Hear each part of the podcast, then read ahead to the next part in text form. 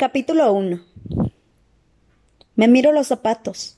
Veo como una fina capa de ceniza se deposita sobre el cuero gastado. Aquí es donde estaba la cama que compartía con mi hermana Prim. Allí estaba la mesa de la cocina. Los ladrillos de la chimenea que se derrumbaron formando una pila achicharrada sirven de punto de referencia para moverme por la casa. Como si no iba a orientarme en este mar de color gris.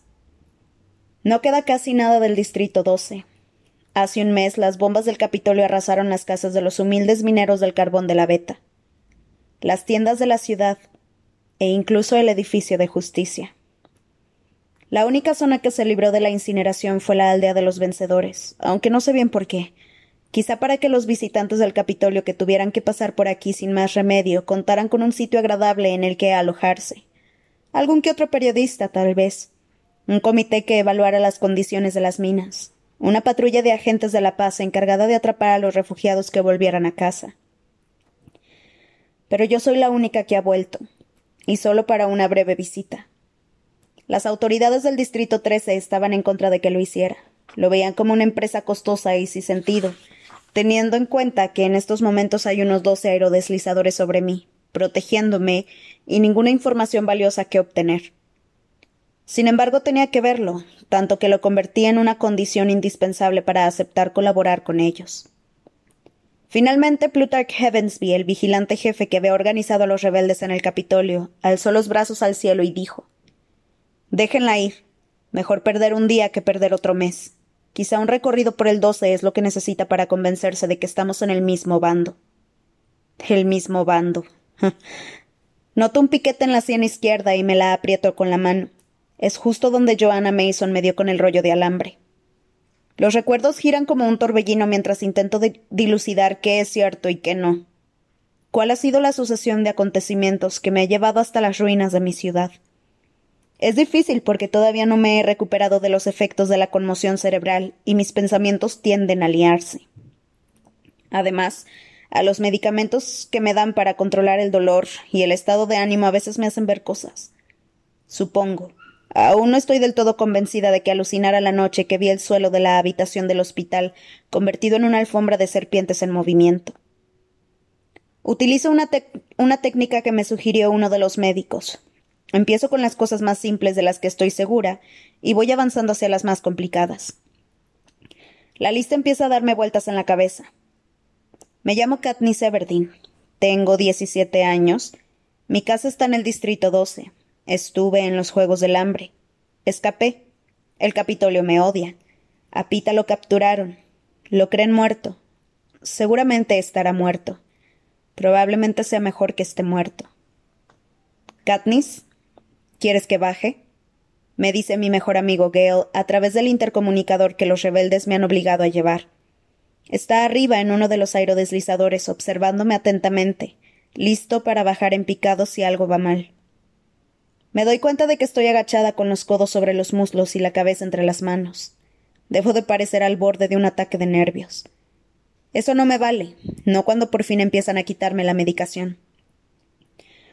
Me pongo de pie y rechazo su oferta. No, estoy bien. Para dar más énfasis a la afirmación, empiezo a alejarme de mi antigua casa y me dirijo a la ciudad. Gale pidió que lo soltaran en el 12 conmigo, pero no insistió cuando me negué. Comprende que hoy no quiero a nadie a mi lado, ni siquiera a él.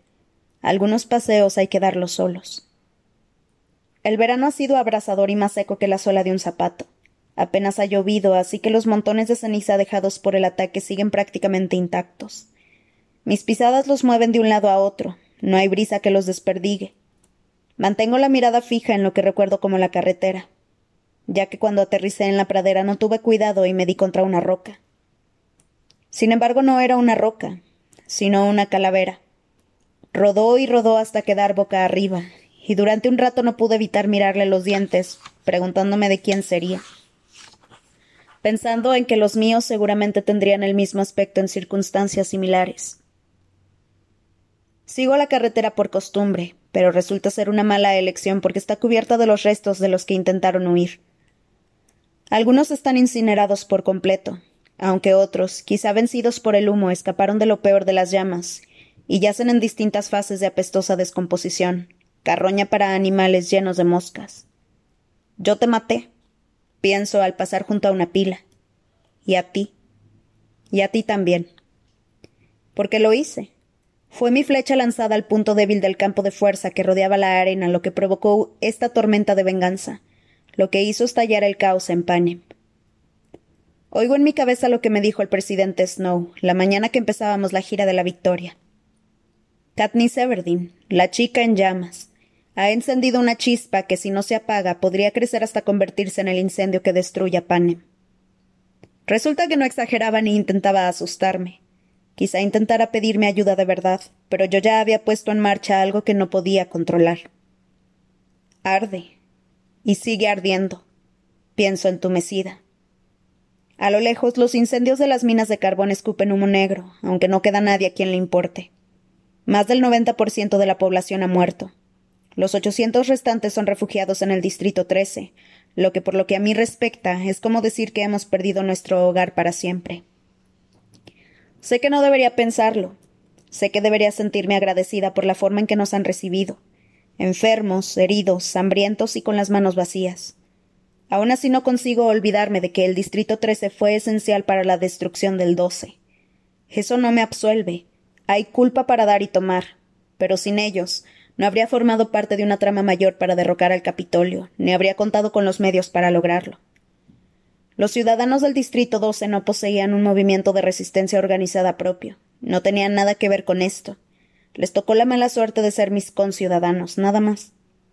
Es cierto que algunos supervivientes creen que es buena suerte librarse del Distrito 12 por fin, escapar del hambre y la opresión, de las peligrosas minas y del látigo de, del látigo de nuestro último jefe de los agentes de la paz, Romulus Threat. Para ellos es asombroso tener un nuevo hogar, ya que hasta hace poco ni siquiera sabíamos que el Distrito 13 existía. En cuanto a la huida de los supervivientes, todo el mérito es de Gale, aunque él se resista a aceptarlo. En cuanto terminó el vasallaje de los veinticinco, en cuanto me sacaron de la arena, cortaron la electricidad y la señal de televisión del Distrito 12, y la veta se quedó tan silenciosa que los habitantes escuchaban los latidos del corazón del vecino. Nadie protestó ni celebró lo sucedido en el campo de batalla, pero en cuestión de quince minutos el cielo estaba lleno de aerodeslizadores que empezaron a soltar bombas. Fue Gale el que pensó en la pradera, uno de los pocos lugares sin viejas casas de madera llenas de polvo de carbón. Llevó a los que pudo hacia allí, incluidas Prim y mi madre. Formó el equipo que derribó la alambrada, que no era más que una inofensiva barrera metálica sin electricidad.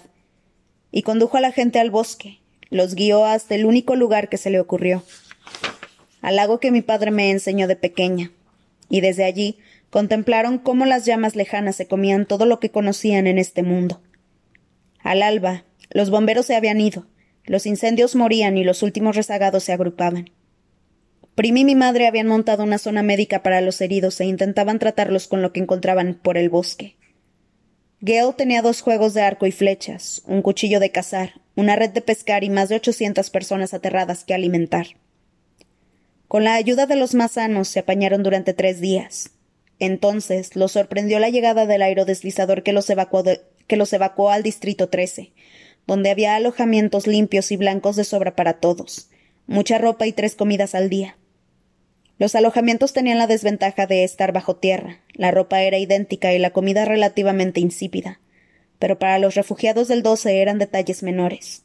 Estaban a salvo, cuidaban de ellos, Seguían vivos y los recibían con los brazos abiertos.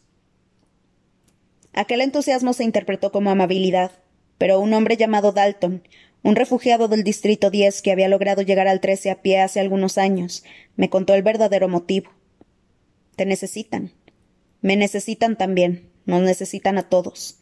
Hace un tiempo sufrieron una especie de epidemia de varicela que mató a bastantes y dejó estériles a muchos más. Ganado para cría. Así es como nos ven. En el 10 trabajaba en uno de los ranchos de ganado conservando la diversidad genética de las reses con la implantación de embriones de vaca congelados. Seguramente tiene razón sobre el 13, porque no se ven muchos niños por allí, pero ¿y qué? No nos encierran en corrales, no nos forman para nada, solo nos hacen trabajar y los niños van a la escuela. Los que tienen más de catorce años han recibido rangos militares y se dirigen a ellos respetuosamente llamándolos soldados todos los refugiados han recibido automáticamente la ciudadanía. Sin embargo, los odio. Aunque claro, ahora odio a casi todo el mundo, sobre todo a mí. La superficie que piso se vuelve más dura, y bajo la capa de cenizas noto los adoquines de la plaza. Alrededor del perímetro hay un borde de basura desde donde antes estaban las tiendas. Una pila de escombros ennegrecidos ocupa el lugar del edificio de justicia.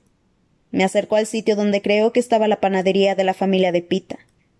No queda mucho, salvo el bulto fundido del horno. Los padres de Pita, sus dos hermanos mayores, ninguno llegó al trece. Menos de una docena de los que antes eran los más pudientes del Distrito 12 escaparon del incendio. En realidad, a Pita no le queda nada aquí. Salvo yo.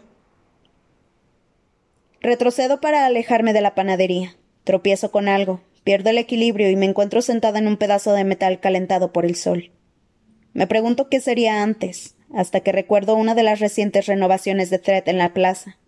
Cepos, postes para latigazos. Y esto. Los restos de la horca.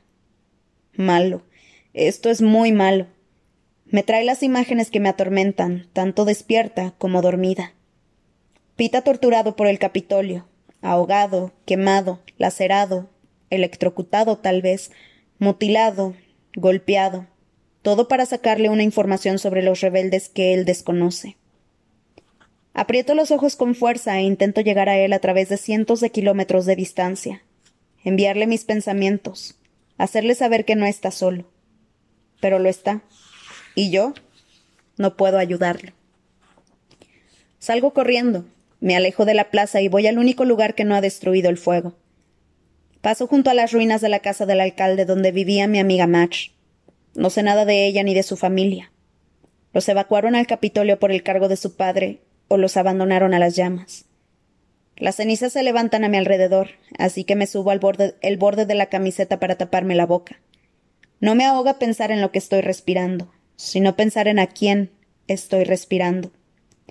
La hierba está achicharrada y la nieve gris también cayó aquí, pero las doce bellas casas de la aldea de los vencedores están intactas. Entro rápidamente en la casa en la que viví el año pasado. Cierro la puerta de golpe y me apoyo en ella. Parece que no ha cambiado nada. Está limpia, y el silencio resulta escalofriante. ¿Por qué he vuelto al doce? ¿De verdad me va a ayudar esta visita a responder a la pregunta de la que no puedo huir? ¿Qué voy a hacer? Susurro a las paredes porque yo no tengo ni idea. Todos me hablan, hablan, hablan sin parar. Plutarch Heavensby, su calculador ayudante Fulvia Cardew, un batiburillo de líderes de los distritos, dirigentes militares. Pero no Alma Coyne, la presidenta del Trece, que se limita solo a mirar. Tiene unos cincuenta años y un pelo gris que le cae sobre los hombros como una sábana. Su pelo me fascina por ser tan uniforme, pero no lo sé. No tiene ni un defecto, ni un mechón suelto, ni siquiera una punta, una punta rota. Tiene los ojos grises, aunque no como los de la gente de la beta. Son muy pálidos, como si les hubieran chupado casi todo el color. Son del color de la nieve sucia que estás deseando que se derrita del todo. Lo que quieren es que asuma por completo el papel que me han diseñado, el símbolo de la revolución, el sinsajo. No basta con todo lo que he hecho en el pasado, con desafiar al Capitolio en los juegos y despertar a la gente.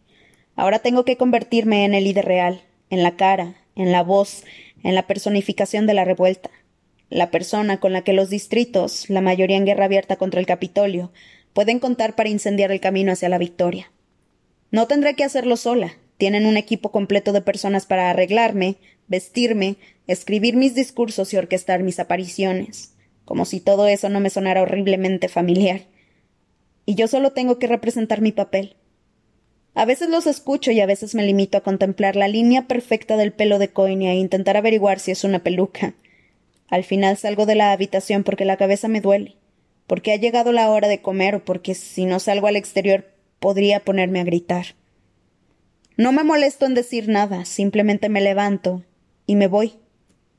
Ayer por la tarde, cuando cerraba la puerta para irme, oí a Coin decir Les dije que tendríamos que haber rescatado primero al chico. Se refería a Pita, y no podría estar más de acuerdo con ella. Él sí que habría sido un portavoz, un portavoz excelente. Y en vez de eso, ¿a quién rescataron en la arena? A mí. Yo, que no quiero cooperar y a Viti, el inventor del 3, a quien apenas veo porque lo llevaron al Departamento de Desarrollo Armamentístico en cuanto pudo sentarse.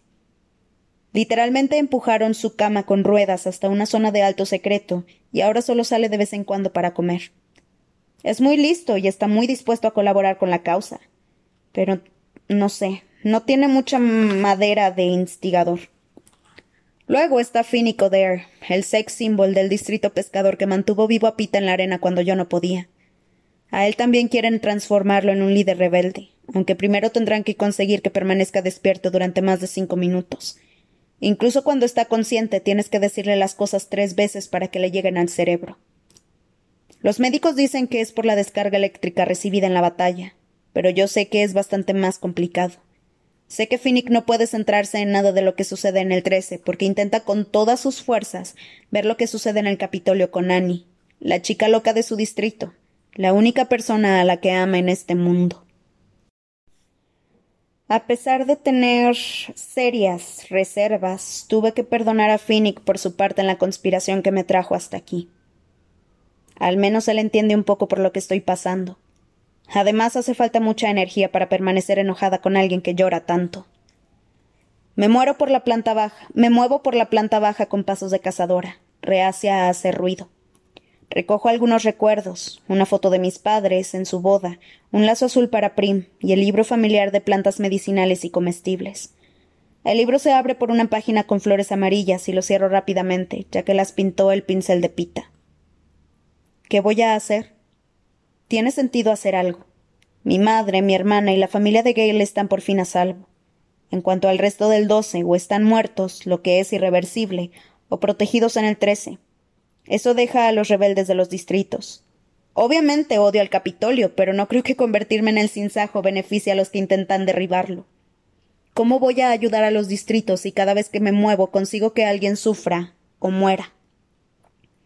El hombre al que le dispararon en el distrito once, por silbar, las repercusiones en el doce cuando intervine para que no azotaran a Gale. Mi estilista, Sina, al que sacaron a rastras, ensangrentado e inconsciente, de la sala de lanzamiento antes de los juegos. Las fuentes de Plutar creen que lo mataron durante el interrogatorio. El inteligente, enigmático y encantador Sina está muerto por mi culpa. Aparto la idea porque es demasiado dolorosa para detenerse en ella sin perder mi ya de por sí frágil control de la situación. ¿Qué voy a hacer? ¿Convertirme en el sinsajo? ¿Supondría más cosas buenas que malas? ¿En quién puedo confiar para que me ayude a responder a esa pregunta? Sin duda no en la gente del trece. Lo juro, ahora que mi familia y la de Gale están a salvo, no me importaría huir. Sin embargo, me queda un trabajo inacabado. Pita. Si supiera con certeza que está muerto, desaparecería en el bosque sin mirar atrás. Sin embargo, haga lo que haga, estoy bloqueada. Me vuelvo al oír un bufido. En la entrada de la cocina, con el lomo arqueado y las orejas aplastadas, se encuentra el gato más feo del mundo. Buttercup. Miles de personas muertas, pero él ha sobrevivido e incluso parece bien alimentado. ¿De qué? Puede entrar y salir de la casa por una ventana que siempre dejamos entornada en la despensa. Habrá estado comiendo ratones de campo. Me niego, me niego a considerar la alternativa. Me agacho y le ofrezco una mano. Ven aquí, chico. No es probable. Está furioso por su abandono. Además, no le ofrezco comida y mi habilidad para proporcionarle sobra siempre ha sido lo único que me daba puntos ante él. Durante un tiempo, cuando los dos nos encontrábamos en la vieja casa porque a ninguno nos gustaba la nueva, creí que nos habíamos unido un poquito. Está claro que se acabó el vínculo. Se limita a parpadear cerrando sus desagradables ojos amarillos. ¿Quieres ver a Prim? Le pregunto. El sonido le llama la atención, ya que es la única palabra que significa algo para él aparte de su propio nombre. Deja escapar un maullido oxidado y se acerca, así que lo recojo del suelo, lo acaricio, me acerco al armario, saco la bolsa de casa y lo meto dentro sin más ni más. No tengo otra forma de transportarlo en el, en el aerodeslizador, y mi hermana le tiene muchísimo aprecio al bicho. Por desgracia, su cabra, Lady, un animal que sí que valía algo, no ha aparecido. Oigo en el intercomunicador a Gale diciendo que tenemos que volver, pero la bolsa de casa me ha recordado otra cosa que quería recuperar. La cuelgo en el respaldo de una silla y subo corriendo las escaleras en dirección a mi dormitorio. Dentro del armario está la chaqueta de cazador de mi padre. Antes del vasallaje la traje aquí desde la casa vieja, pensando, en su pensando, pensando que su presencia consolaría a mi madre y a mi hermana cuando muriera. Si no la hubiera traído, habría acabado convertida en cenizas. El suave cuero me reconforta y durante un instante me calman los recuerdos de las horas pasadas bajo ella. Entonces, sin razón aparente, empiezan a sudarme las manos y una extraña sensación me sube por la nuca. Me vuelvo para observar el cuarto, pero está vacío. Todo está en su sitio, no se oye nada alarmante. ¿Qué es entonces? Me pica la nariz. Es el olor, empalagoso y artificial. Una mancha blanca asoma del jarrón lleno de flores secas que hay sobre mi cómoda. Me acerco con precaución y allí, apenas visible entre sus protegidas primas, hay una rosa blanca recién cortada, perfecta hasta la última espina y el último pétalo de seda. Y sé al instante quién me la ha enviado. El presidente Snow. Cuando empiezo a sentir arcadas por el hedor, retrocedo y me largo. ¿Cuánto tiempo lleva aquí? ¿Un día? ¿Una hora? Los rebeldes revisaron la aldea de los vencedores antes de que me permitieran venir, buscando explosivos, micrófonos o cualquier cosa extraña, pero quizá la rosa no les pareció digna de mención. A mí sí. Bajo las escaleras y cojo la bolsa de la silla dejando un rebote, dejando que rebote en el suelo, hasta que recuerdo que está ocupada. Una vez en la entrada hago señales como loca al aerodeslizador, mientras Buttercup se retuerce en su encierro. Le doy un codazo, cosa que no sirve más que para enfurecerlo. El vehículo se materializa sobre mí y deja caer una escalera. Me subo a ella y la corriente me paraliza hasta que llego a bordo. Gail me ayuda a bajar de la escalera. ¿Estás bien?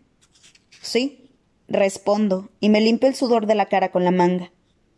Quiero gritar que Snow me ha dejado una rosa, pero no estoy segura de que, de que sea buena idea compartir la información con alguien como Plutarch delante. En primer lugar, porque me haría sonar como una loca, como si me lo hubiera imaginado, lo cual es posible, o como si reaccionara exageradamente, lo que me supondría un billete de vuelta a la tierra farmacéutica de los sueños de la que estoy intentando salir. Nadie lo entenderá del todo. No entenderán que no es solo una flor, ni siquiera una flor del presidente Snow, sino una promesa de venganza. No había nadie en el estudio con nosotros cuando me amenazó antes de la gira de la victoria. Esa rosa blanca como la nieve colocada en mi cómoda es un mensaje personal para mí. Significa que tenemos un asunto inacabado. Me está susurrando cosas como puedo encontrarte, puedo llegar hasta aquí. Quizá te esté observando en estos precisos momentos.